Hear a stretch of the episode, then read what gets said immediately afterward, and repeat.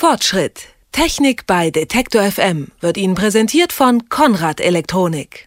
Seit vor 50 Jahren die elektrische Zahnbürste in die Kaufhäuser kam, brummt es in den Badezimmern. Der Vorteil gegenüber der Handzahnbürste, sie ist gründlicher, erreicht auch die engen Zahnzwischenräume und ist einfach zu handhaben. Mittlerweile gibt es sogar elektrische Zahnbürsten, die mit einer Art Ultraschall sanft die Zähne säubern soll. Das verspricht zumindest die Werbung. Aber sind diese Schallzahnbürsten wirklich besser? Darum geht's heute im Fortschritt und das fragen wir den Zahnarzt Philipp Saamann. Er arbeitet am Zentrum für Zahnmedizin der Universität Zürich im Bereich Präventivzahnmedizin, Parodontologie und Kariologie. Schönen guten Tag, Herr Saamann. Guten Tag. Wie kann ich mir das vorstellen? Zahnbürsten mit Ultraschall? Also wie sollen Ultraschallzahnbürsten funktionieren? Normalerweise, seit der, seit der längsten Zeit haben wir eigentlich Schallzahnbürsten. Das wird durchaus auch von zahnmedizinischem Personal mal Ultraschallzahnbürste genannt. Aber Ultraschall ist eigentlich was, was wir selber nicht hören. Und wer selber zu Hause eine Schallzahnbürste hat, der wird durchaus merken, dass er die ordentlich brummeln hört. Eigentlich bewegen die sich mit 200 bis 300 Hertz durchaus im Schallbereich. Ultraschall ist entweder was ganz Neues, was ich noch gar nicht kenne, oder es ist ähm, eigentlich falsch vom Ausdruck her. Und wie arbeitet diese Zahnbürste? Also ganz normal wie eine normale elektrische Zahnbürste? Der Unterschied ist im Wesentlichen, dass sich bei der, bei der elektrischen Zahnbürste die Borsten tatsächlich räumlich rotieren, bewegen oder ähm, in, in, kleinen, in kleinen Rüttelbewegungen arbeiten. Beim Schall ist es so, dass, der, dass die Frequenz wesentlich höher ist, auch wenn es kein Ultraschall ist, und die Borsten kaum eine großartige räumliche Rubbelbewegung durchführen, sondern bloß vibrieren. Sehr, mit, mit sehr, sehr hohem Schall eben, mit sehr hoher Frequenz und äh, dadurch eventuell sogar diesen Zahnpastaschleim, der sich zwischen den Zähnen äh, befindet, über die Borsten hinaus, so wird es häufig versprochen, bewegt und da zum Reinigen beiträgt.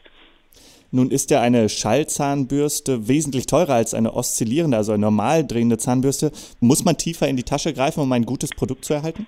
Ob man muss, das ist tatsächlich die große Frage. Und das hängt zum einen ganz, ganz entscheidend davon ab, was der Patient für, für Zähne mitbringt eigentlich. Die Situation kann sehr unterschiedlich sein. Wenn Sie jetzt zum Beispiel ein perfektes Gebiss haben, haben vielleicht im Laufe der Zeit mal ein oder zwei Füllungen gehabt, sonst seit langer Zeit nichts, Ihr Zahnfleisch ist ganz weit oben, dann muss Sie keiner zwingen, eine Schall- oder eine Ultraschall- oder auch eine elektrische Zahnbürste zu kaufen. Schwierig wird es dann, wenn durch Rezession des Zahnfleisches, das heißt, wenn das Zahnfleisch zurückgeht, Bereiche auftreten, die Sie mit einer Zahnbürste mit einem ebenen Borstenrelief kaum erreichen können. Wenn also Einziehungen zwischen diesen Zähnen sind, die Sie mechanisch durch die Bürsten, Borsten kaum erreichen können, dann brauchen Sie ein zusätzliches Hilfsmittel. Generell ist es so, dass es Ihnen durch elektrische oder Schallzahnbürsten einfacher gemacht wird.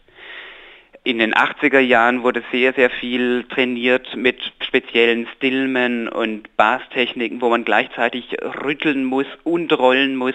Und es hat sich herausgestellt, dass das sehr, sehr schwierig wird für die Patienten, sowas wirklich adäquat durchzuführen. Vielleicht hinter den letzten Molaren, hinter den letzten Seitenzähnen. Und da hilft Ihnen eine Zahnbürste, die Ihnen diese Rüttelbewegung durchführt, eigentlich doch äh, sehr viel. Worauf sollte man beim Kauf einer Schallzahnbürste achten? Zunächst mal müssen Sie wissen, warum Sie die haben möchten. Prinzipiell brauchen Sie keine Schallzahnbürste. Wenn Sie unbedingt eine brauchen, liegt es daran vielleicht, dass Ihr Zahnfleisch zurückgegangen ist und dann sollten Sie schauen, ob Sie einen Bürstenkopf finden, der klein genug ist, dass Sie wirklich in diesen Zahnzwischenraumbereich hineinkommen. Das heißt, wichtig ist neben der, neben der Stärke dieses Motores, und da gibt es gewaltige Unterschiede, sicher auch die Form des Bürstenkopfes. Da gibt es ja verschiedenste Größen, ähm, also sollte man da eine möglichst kleine wählen. Dafür gibt es keine Evidenz, das heißt, es gibt, die Wissenschaft ist sich da insgesamt nicht ganz einig. Ich kann Ihnen jetzt aus unserer klinischen Erfahrung erzählen und was wir gerne machen ist, dass wir den Patienten genau mit seiner Handzahnbürste so weiter putzen lassen, wie er das bisher tut und meistens mit etwas Anleitung auch ganz gut macht, um dann mit einem kleinen Bürstenkopf auf einer Schallzahnbürste noch die Bereiche nachzureinigen, wo es wirklich schwer ist. Also für wen sind die Ultraschallzahnbürsten geeignet? Wir empfehlen die Schallzahnbürsten für Leute, die Zahnfleischrückgang haben, bei denen kleine schwarze Dreiecke zwischen den Zähnen auftreten, wo vorher Zahnfleisch oder Kieferknochen war.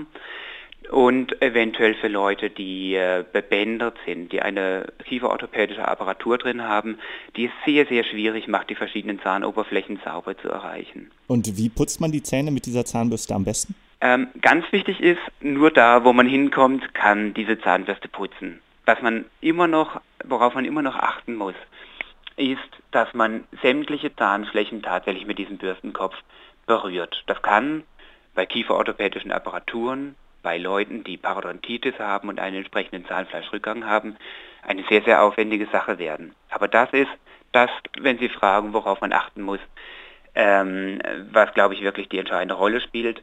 Die Zahnbürste nimmt Ihnen nicht ab, dass Sie sie an alle Zahnflächen und natürlich an alle Zähne halten. Da muss man sehr genau mit sich sein. Sagt Philipp Samann von der Uniklinik Zürich über Ultraschallzahnbürsten und wie man sie benutzen soll. Ich danke Ihnen für das Gespräch. Herzlichen Dank. Fortschritt. Technik bei Detektor FM wird Ihnen präsentiert von Konrad Elektronik.